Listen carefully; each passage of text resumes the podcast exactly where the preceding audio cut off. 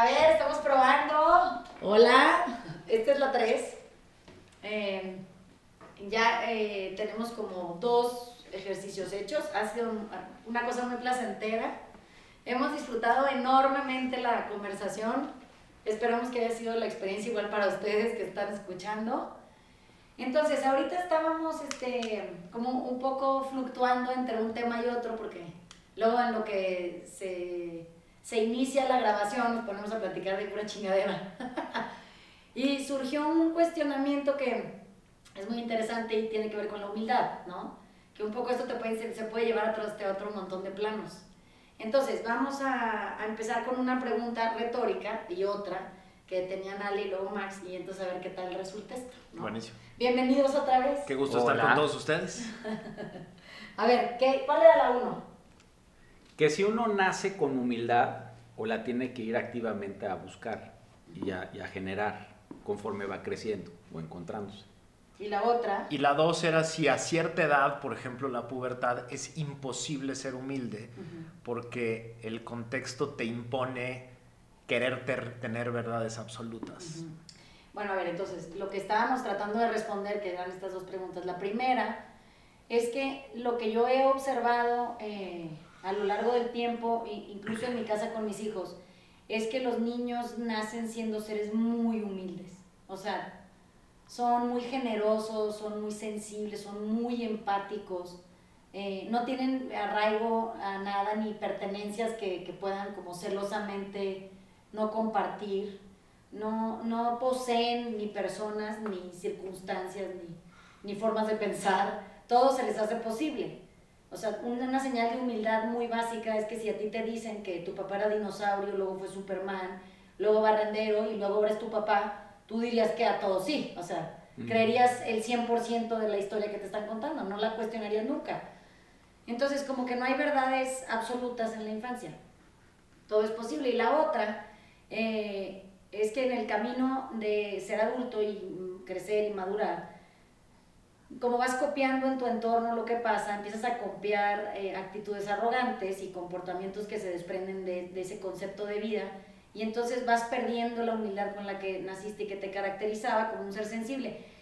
Cuando llegas a la adolescencia, no es que no puedas ser humilde, es que la exigencia de los adultos de que tú tengas certezas y las ofrezcas para la tranquilidad del adulto y que duerma en paz en la noche, o sea, que, que tú de repente defiendas a capa y espada beber, por ejemplo, o no beber también, por ejemplo, va a depender enteramente de en qué casa creces. Entonces, si en tu casa se bebe y es un motivo festivo y es lo que hace la unión familiar y es con lo que se relajan las personas y con lo que se baja la guardia y con lo que la gente, pues no sé, se vuelve más chistosa o más amable o más amena, pues entonces el hecho de que tú salgas de repente con una certeza que diga que tú no bebes, pues es catastrófico. O sea, entonces la familia se viene encima, dicen que raro güey este, de dónde lo sacaron, seguro es hijo de la contraparte, no tuyo, porque qué raro, que no sé qué.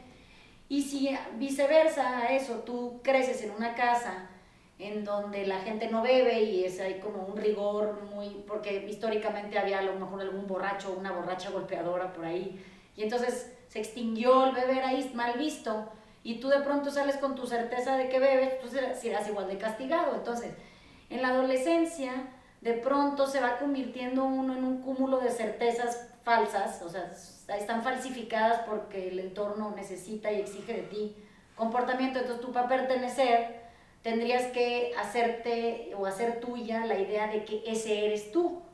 Entonces ahora también existe un otro como halo de rebeldía, que también viene de la humildad, ¿eh? pero eh, cuando de repente un adolescente es rebelde, es rebelde porque las normas naturales de la casa erosionan y entonces se exige que haya consideración al alma, o sea, que, que por favor el adulto que está ahí pare de erosionar, pare de exigir tonterías, pare de no hacerse responsable de su propia capacidad o incapacidad. Y entonces un poco la humildad ya ni siquiera está en cuestión porque ahora se sustituyó por esta como idea vandálica de que hay un adolescente este, acting out, ¿no? Y, y creo que eso es lo interesantísimo del libro que vamos a analizar hoy, ¿no? El de Sapiens de Yuval Noah, que es lo que explica un poco desde el principio y tratando de hacer una explicación de toda la historia de la humanidad es hay realidades objetivas, hay cosas que son y que se ven, ¿no? El mar, el mar tiene agua, el agua es H2O, Sí. es- etcétera. O sea, todo aquello que la ciencia puede describir es la realidad Sí. objetiva. Todo lo demás lo inventamos los seres humanos. Así es. Y lo inventamos en diferentes épocas, en diferentes contextos, en diferentes situaciones. Las leyes, las religiones, las normas sociales, todo han sido mitos, Sí. invenciones, historias que vamos construyendo para explicar o lo que no nos podemos explicar o aquello que queremos moldear de cierta manera. Pero lo que dice es lo curioso es que después de inventarlo, Sí. o sea, tiene como tres pasos el proceso. Primero unos señores lo inventan, nadie lo cree. Sí. De pronto empiezan a creerlo algunos, pero llega un momento en que se vuelven como si fueran verdades absolutas, ¿no? O sea, como si esa religión que un día inventaron unos señores, unos años o siglos después, es incuestionable, Ajá. es una verdad casi objetiva. Y, y- y lo que dice es, no, es una verdad objetiva e incuestionable para algunas personas que vivieron es. en ese contexto, en ese lugar, pero a, unos, a unas cuadras del otro lado del mundo, eso es una mentira completa porque ellos entienden otra. Entonces lo curioso es que los seres humanos hemos ido comprándonos normas, historias, mitos y reglas como si fueran verdades objetivas y con base en ellas creamos estas eh, historias personales Sí. que vendemos como si fueran verdades objetivas. Sí. Y de pronto vienen estas crisis, como por ejemplo platicábamos la crisis a los 40, cuando de pronto todas esas verdades objetivas dejan de serlo. Así es. Se cae la religión, se caen las reglas sociales, se caen las reglas jurídicas, se caen los grandes héroes, Sí, ¿no? todo. O sea, se, se te caen los grandes, las grandes figuras míticas que veías como los grandes héroes.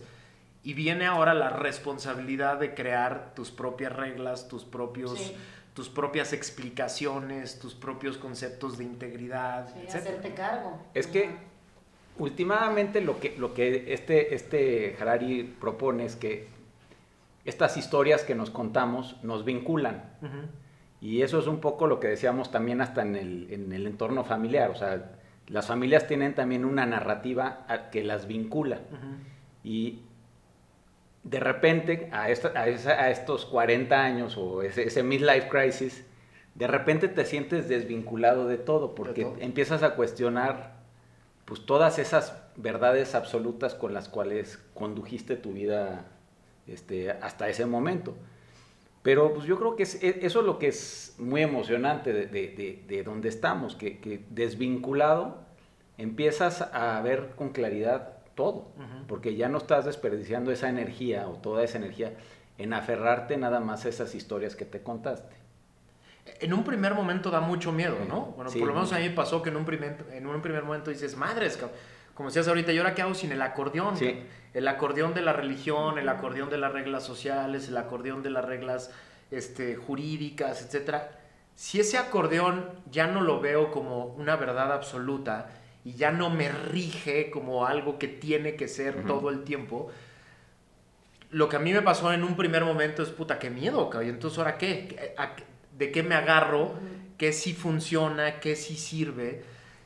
Pero como dices, el siguiente paso es el de la emoción, de, ay, cabrón, pero qué chingón, yo puedo Sí. crear el mío, ¿no? Sí. Y puedo hacer uno que, que- que me sirva a mí. sí. Que, eh, o sea, y, y ya no tengo que hacerle caso a mi mamá, ya no tengo que hacerle caso a mi papá, ya no tengo que seguir a mis ídolos, que Sí. según esto eran mis figuras Sí. paternas que regían hacia dónde iba. Ya puedo cuestionar la religión, ya puedo cuestionar las reglas Sí, sociales todo.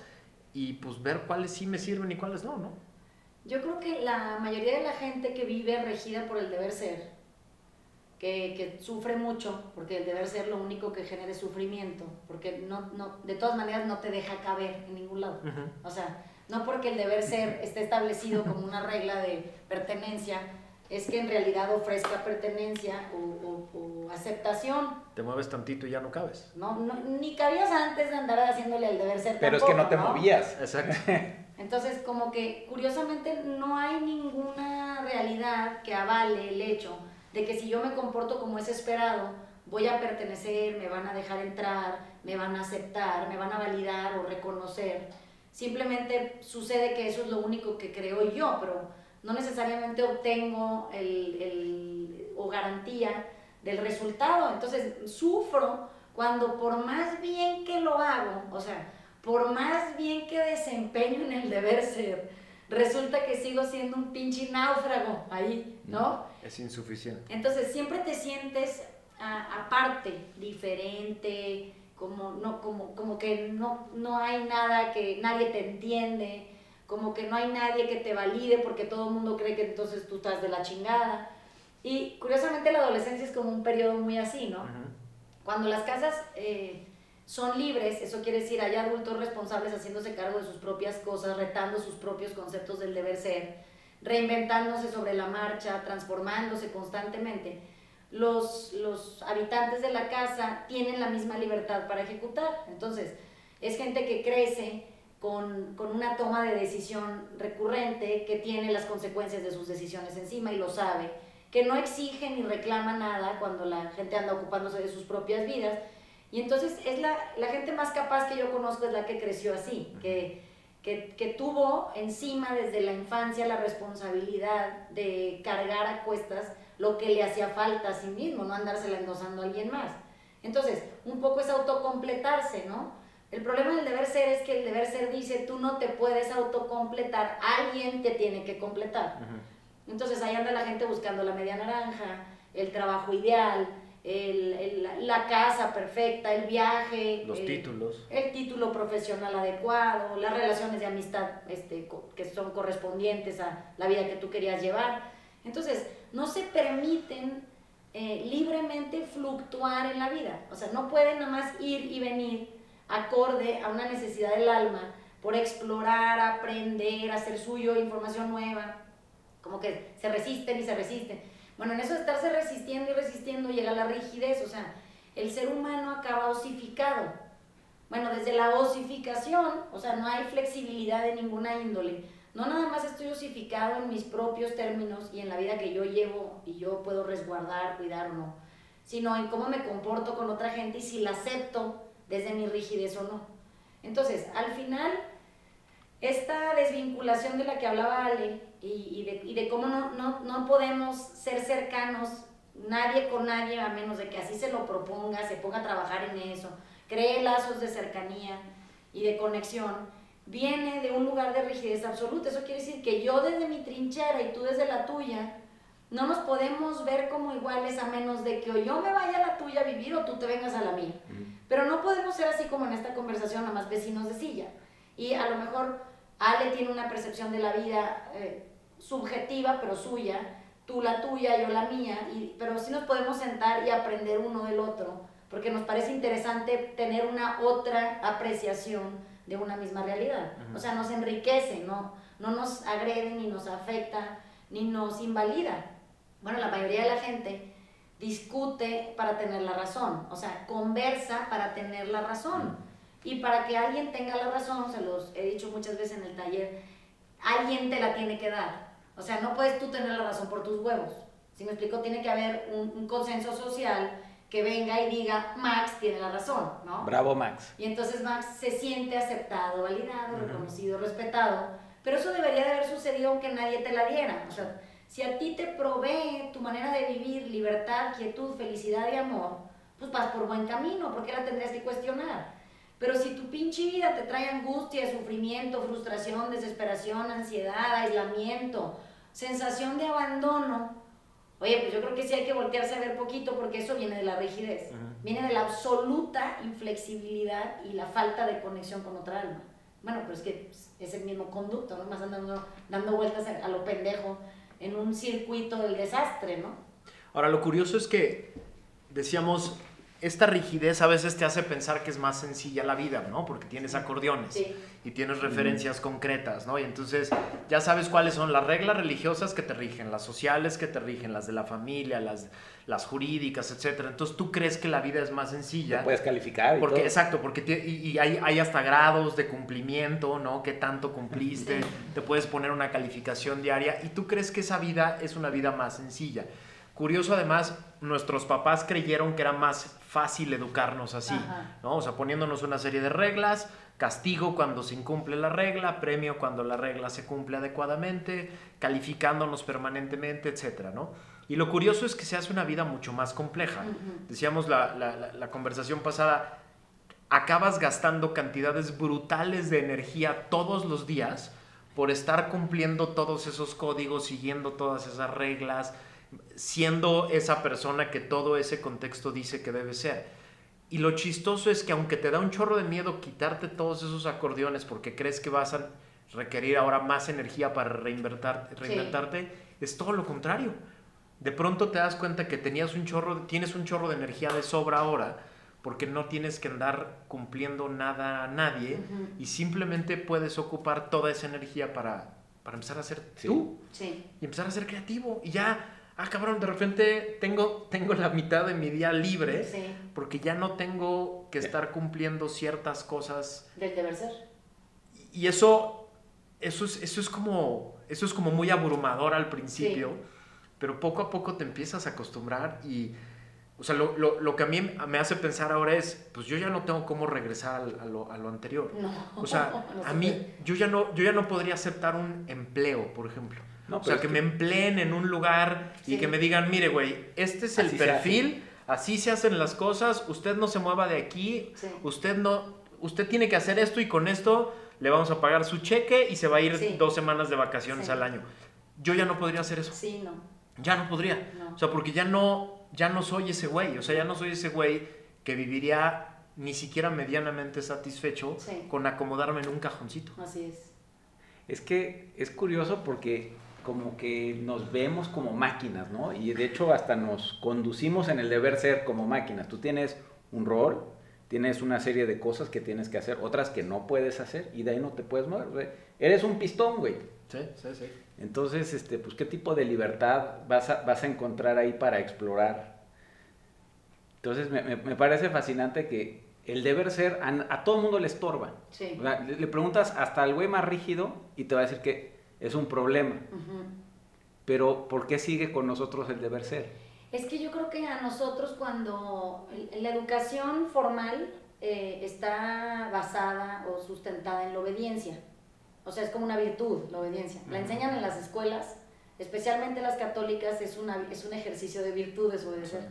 Uno de tantos, hay muchos. Bueno, entonces la obediencia dice que tú tienes que incuestionablemente eh, y en aras de, ofrecer respeto, está basado en el miedo, pero no importa, eso lo, lo, hacen, este, y en la culpa. lo esconde, ¿verdad? Eh, eh, que tú, mientras más obediente seas, mejor hijo eres, mejor alumno eres, mejor amigo eres, mejor, mejor esposo eres, mejor esposa, mejor católico, mejor, mejor empleado. Entonces, curiosamente, la obediencia trae una significativa dosis de aceptación. Pero la aceptación jamás debería de ser otorgada como premio a la buena conducta. O sea, la aceptación debe ser libre y debería de ser eh, accesible a todo ser humano. Entonces, el problema es que en esto de que no nos podemos aceptar entre nosotros, para poder aceptarnos tenemos que meter la muletilla de la obediencia.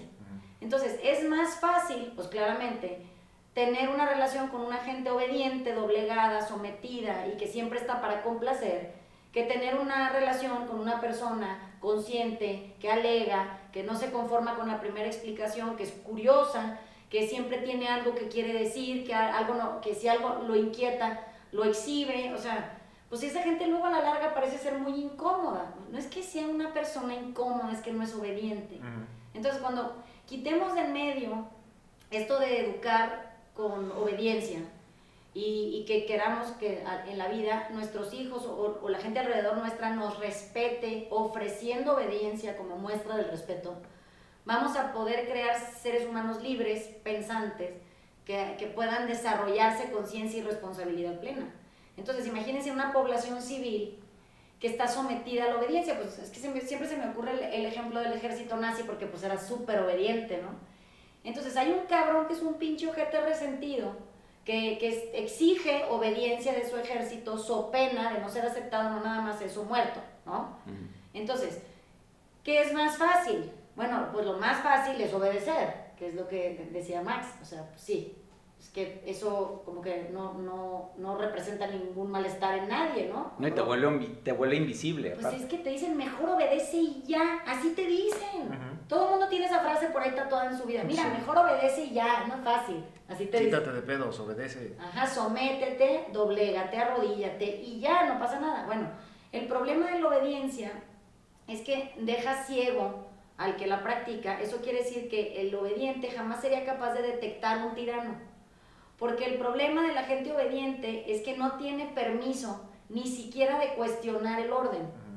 Entonces pasa que el, el tiempo y te va dejando ciego, esto está siempre obedeciendo, y tú ya no tienes voluntad para averiguar si el camino que te conduce por la ruta que te dijeron que era la que había que obedecer porque es la buena para ti, tiene algún inconveniente, ¿no? no ni siquiera se te ocurriría porque lo que estás recibiendo como aceptación es un falso amor, es una, es una falsa verdad. Y entonces lo único que te dicen es, mira, si tú me obedeces, te juro que te premio.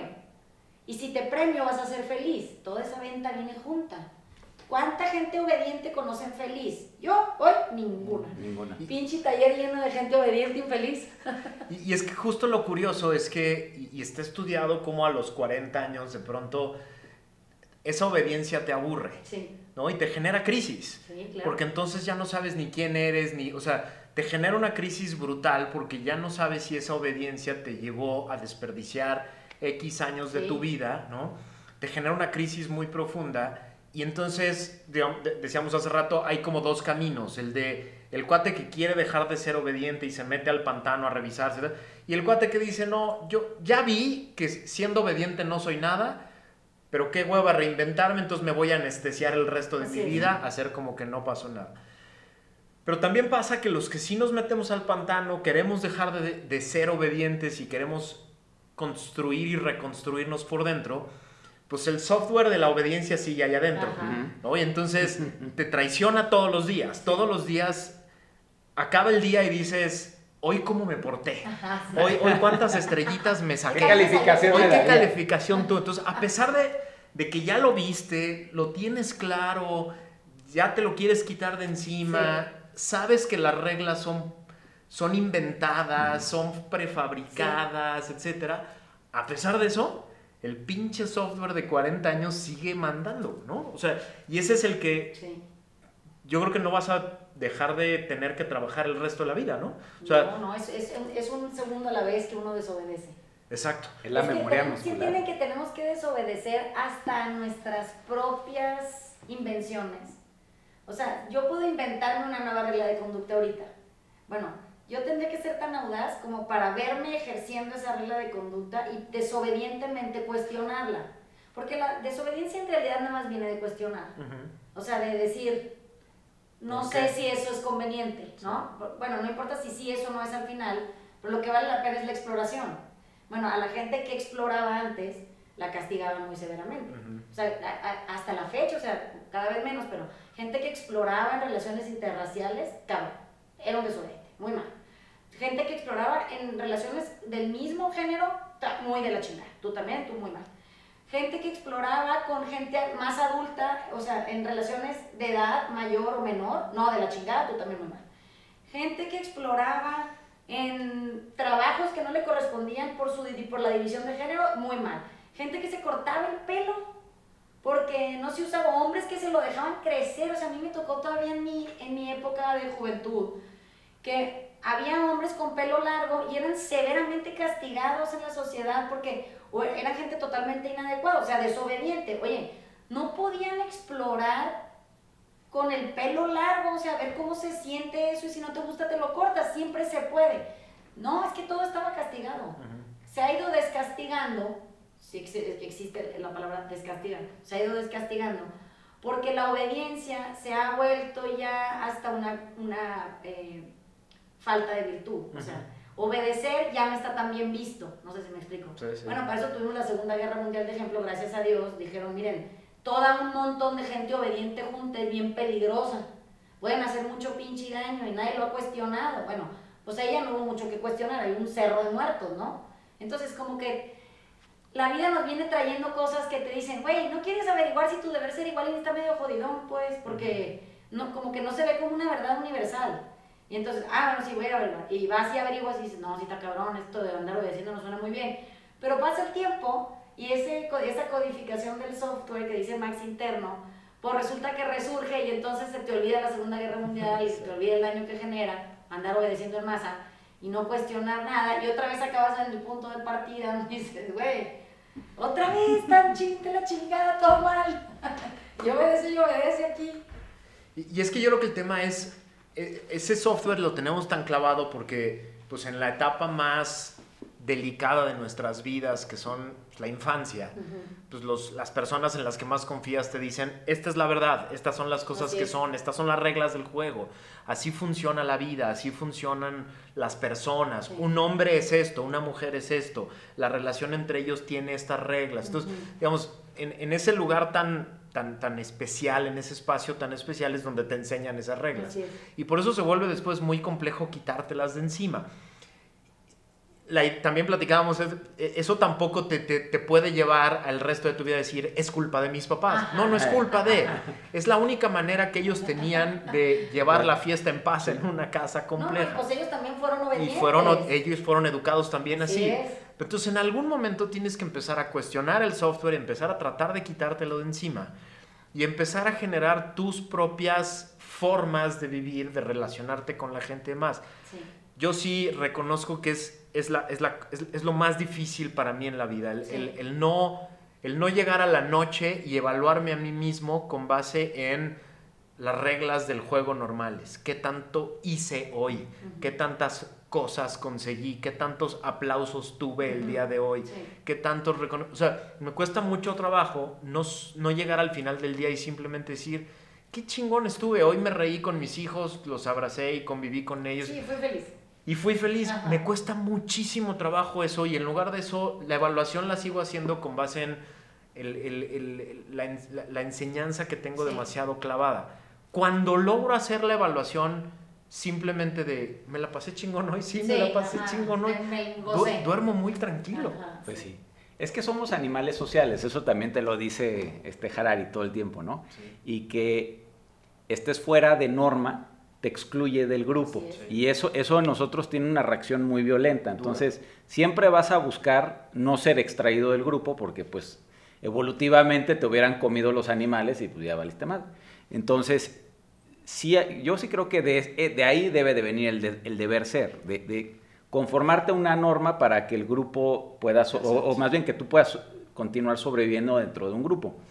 Pero si ya lo, lo, extrapolas a donde estamos hoy, que ya no eres un grupo pequeño de, de, personajes en la sabana africana y ya somos sociedades que están interconectadas, este, pues ese deber ser ya se vuelve muy rígido. Y obsoleto. O sea, ya, ya no sirve, ¿no? Es decir, era muy importante en algunas épocas de la vida pertenecer a pequeños grupos. Hoy somos una aldea global, literalmente una aldea global. O sea, la pandemia de hoy lo que nos está enseñando es que somos una aldea global. En cosa de meses se difuminó por todo el mundo un virus. O sea, somos una aldea global. Entonces esta idea de pertenecer a pequeños grupos ya no jala. Lo curioso es que la, la nueva, eh, el nuevo esparcimiento viral, lo único que hizo fue regresarnos a pequeñas células. Sí. O sea, la aldea global resulta que ahora solo existe de manera virtual y todos estamos confinados en espacios reducidos con gente de tu propio clan a la que puedes atender eh, no volviendo gente obediente en medio de una pandemia. Bueno, pero lo curioso es que eh, en, la, en la mañana que estaban como repasando el, el mensaje de, del subsecretario de salud y que decía que exhortaba a la población que de manera voluntaria obedeciera. Me parece mucho más audaz eso que poner un toque de queda. O sea, dice, si quieren ser responsables, muy bien. Si no quieren ser responsables, no importa, van a pagar la consecuencia de todas maneras. O sea, no pasa nada, pues. Al final es la vida de cada quien. Entonces, curiosamente, es lo más cercano que he, escuchado en donde al ciudadano lo vuelven dueño de su vida. Entonces, es muy curioso porque sí entiendo por qué este señor se ha empezado a volver un, atractivo público y, y, en las redes y como que la gente ahora sabe que existe el señor, antes no sabía nadie quién era el pinche subsecretario de salud, si preguntaba no le hubieran atinado de 10 gente cero. Entonces, Hoy sabemos quién es porque lo que pasa es que suena sensatez, o sea, suena libertad. Suena que te dijo, mira, toma, tu casa, tu problema. Quieres salir a la calle está bien, pero las consecuencias eventualmente te alcanzan. ¿Por qué? Pues porque en esto de que somos o no una aldea global, seamos o no parte de un grupo, la consecuencia de tus decisiones siempre te alcanza. El grupo no la puede, no la puede volver ligera. O sea, cada quien trae su consecuencia a cuestas, pues, ¿no? Y, creo que está interesantísimo este momento porque este momento obliga a la conciencia. O sea, durante muchos años sobrevivimos y solo sobrevivimos con la idea de que una cosa que se llama el Estado y el gobierno podía obligar a algunas personas a hacer ciertas cosas y a otras otras, y los que no, lo hacían mal o no lo hacían los castigaban, los metían a la cárcel, bla, bla, bla, ¿no? Entonces vivíamos medio con la, con, con, la tranquilidad de que había un gran aparato que ponía en orden a las personas que no hacían los, lo que todos queríamos que hicieran. Hoy no hay manera de que este aparato pueda someter por la fuerza a todos en casa. No hay gobierno del tamaño suficiente que pueda poner un policía en la puerta de todo mundo para hacernos cumplir con las reglas de eh, distancia.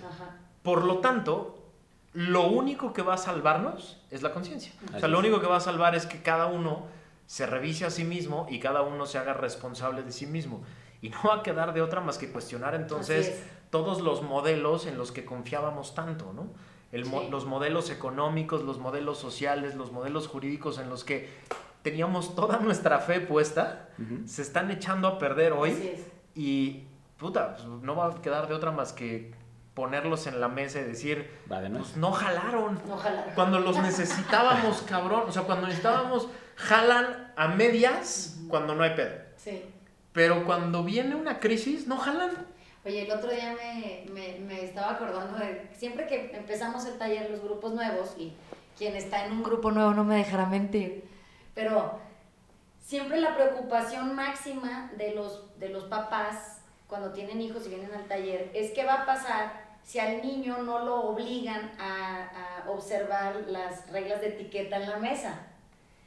Y entonces yo me impacto porque digo, qué impresión que eso pueda ocupar un espacio en tu cabeza de mortificación interna, o sea, que tú no puedas tener un momento grato durante el día cada vez que te sientas a la mesa a compartir la conexión y el acompañamiento y lo, y lo dichoso y lo gozoso que se debería de volver a comer, o sea, eso sería comer sano.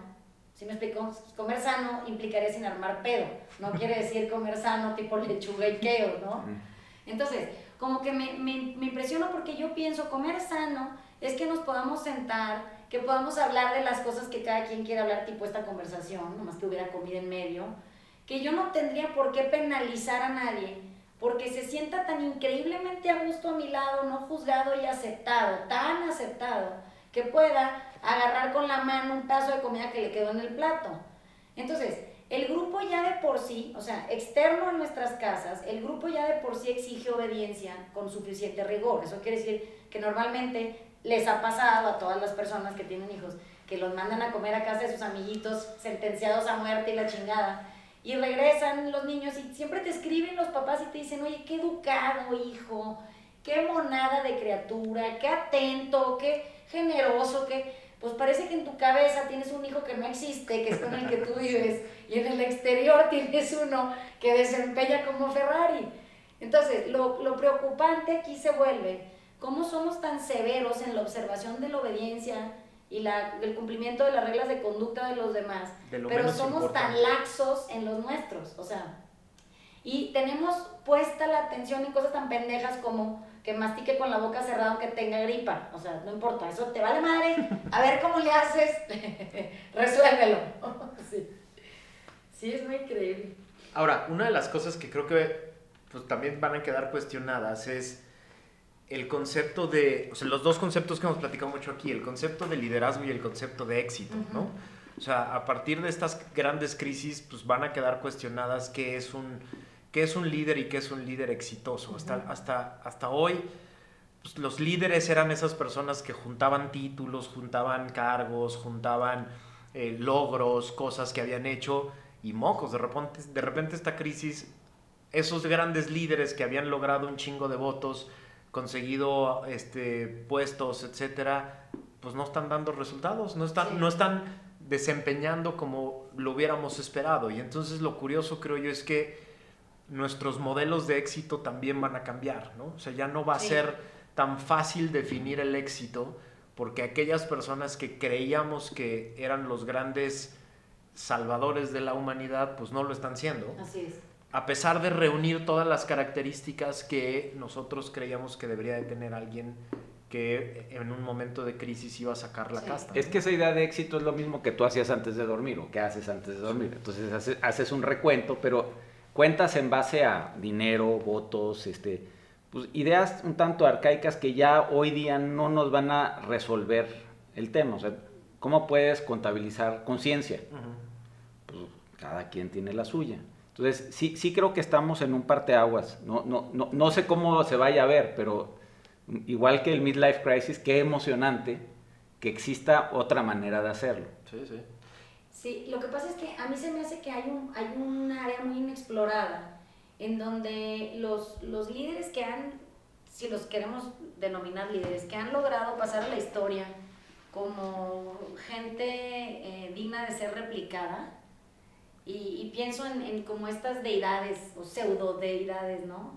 Entonces de repente mm, nos vemos revisando los libros de Buda y como que dices, güey, cuánta genialidad, este compa no puede ser, o sea, qué sabiduría, qué entendimiento, qué simplicidad, que, ok, ves las, la, la Biblia y lees de manera objetiva como todas estas lecciones de Jesús y también te parece un personaje fantástico, o sea, es un güey súper aterrizado, como, bueno, Mahoma es lo mismo, o sea, sí tenemos modelos sensibles de, de verdaderos líderes. Lo que pasa es que sí entienden que están despojados de todo, o sea, son líderes que, que, que, venían sin ningún apego a nada, o sea, ni a la vida, para que me entiendan. Y, y, tenemos unos más recientes. A mí, por ejemplo, leer la historia de Mandela a mí me parece fascinante, ¿no? Un cuate que tenía todo para regresar, cuando regresó al poder, tenía todo, todo en sus manos para vengarse de todas aquellas personas que lo habían oprimido, encarcelado, matado a sus familiares, etc.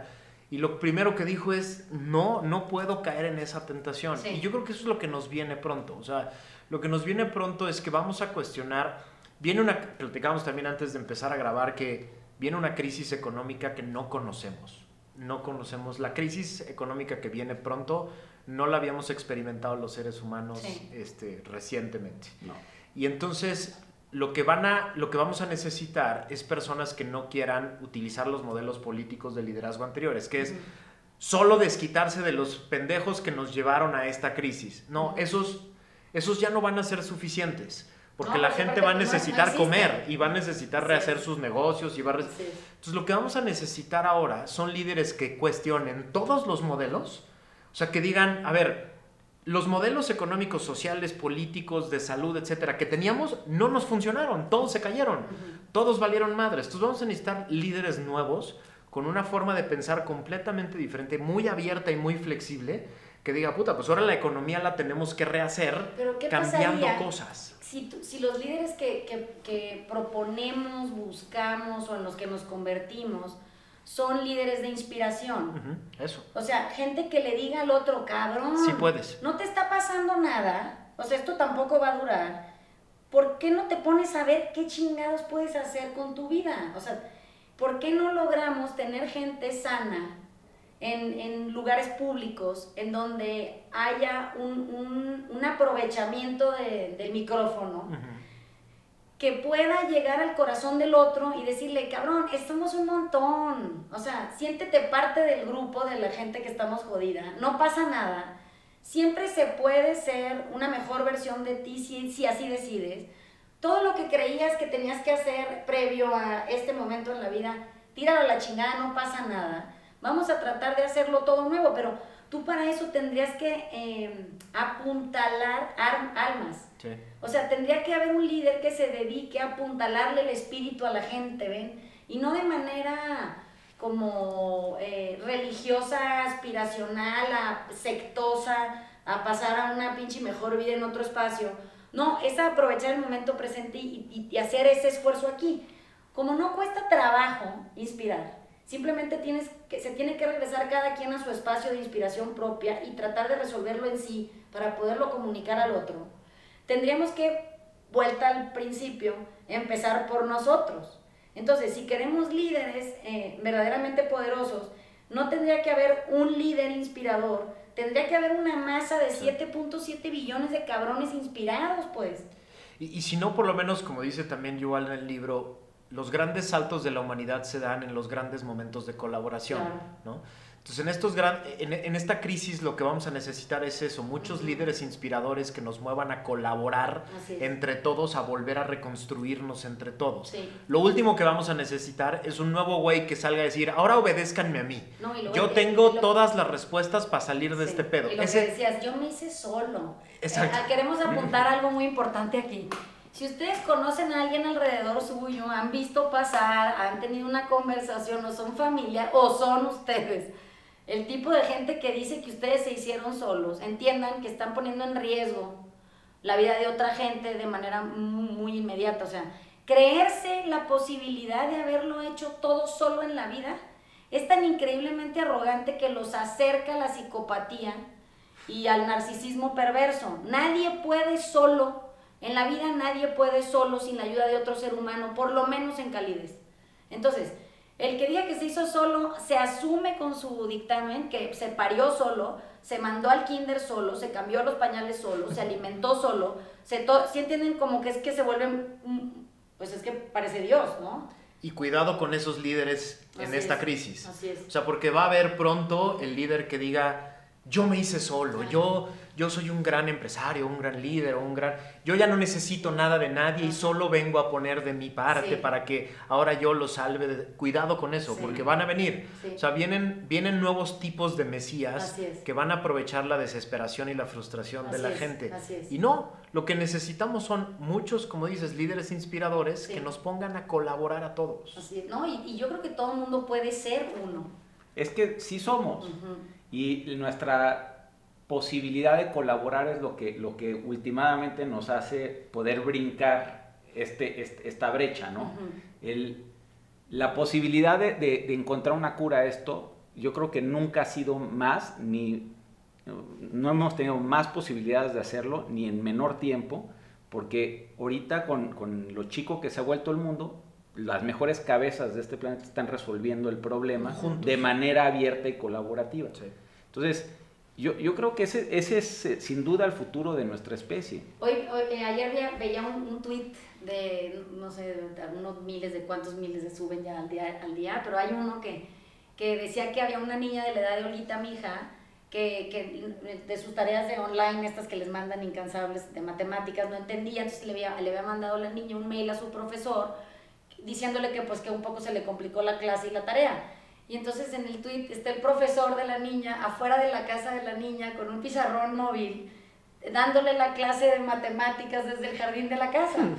Entonces, ¿cómo ese pinche güey no es una inspiración ya? O sea, ya a mí el güey ya, ya me conquistó, yo quiero ser amiga del profesor, quiero, quiero invitarlo a cenar a mi casa. O sea, de ese tipo de líderes estoy hablando, no estoy hablando de estas grandes cabezas, este, que, es, que es conocedoras y que se asumen sabias y que la chinga gente aterrizada sintiendo, o sea, cercana, ven, ese es líder, como decía Max el otro día, el de tu colonia, bueno, pues el maestro es el de tu escuela, pues. Sí, sí, sí. Sí, se van a caer muchos mitos en, estas, en esta crisis, se van a caer muchos mitos, vamos a vamos a cuestionar a estos grandes líderes mundiales que no pudieron. Ya no pudieron, ya sabemos hoy que no pudieron. Estaban más preocupados por su imagen, haciendo cálculos políticos. Sabemos a un líder político tras otro, un presidente tras otro en el mundo que estaba jugándole al Dios, viendo que era más importante si tomar muchas medidas y, y no proteger la economía o tomar pocas medidas y, y todo era con base en qué me sirve más a mí como líder, una ecuación asquerosa para... Todos esos güeyes están quedando encuerados frente, al, frente a la población. Cuando empecemos a hacer la cuenta de muertos y de negocios destruidos y de economías destruidas, esos güeyes van a quedar en el, basurero de la historia y no nos va a quedar de otra la humanidad más que reconocer que habíamos inventado un chingo de modelos que no funcionaron, líderes falsos que no eran en realidad líderes, reglas que no nos servían para nada y vamos a tener que reconstruirnos. Entonces, eh, para cerrar esta conversación que eh, me encantó. Estuvo bueno. Buenísimo. Vamos a reinventarnos y la propuesta creo que de manera individual para cada uno de los que escuchan es que se convierta en la versión de líder que necesita tener. O sea, seamos esos, ya dejemos de estar buscándolos afuera, no van a llegar, somos nosotros, somos los mismos. O sea, no hay ninguno venido de ningún lugar que no sea de su casa. La frase más poderosa que yo le he escuchado, le, he escuchado a Gandhi es, sé el cambio que quieres ver en el mundo. Es. una frase cortitita que me parece poderosísima. Y hoy creo que es más vigente que nunca. Sí, no, yo creo que nunca va a caducar eso. Mientras hayamos humanos en la tierra, esa madre es lo que es. Sí. Bueno, les mandamos besos, gracias por escucharnos. Estamos puntualísimos con los pinches este, minutos. Nos vemos en la siguiente grabación. Gracias por asistir, atender y escuchar. Gracias a todos, qué gusto tenerlos con nosotros. Bye. Chao.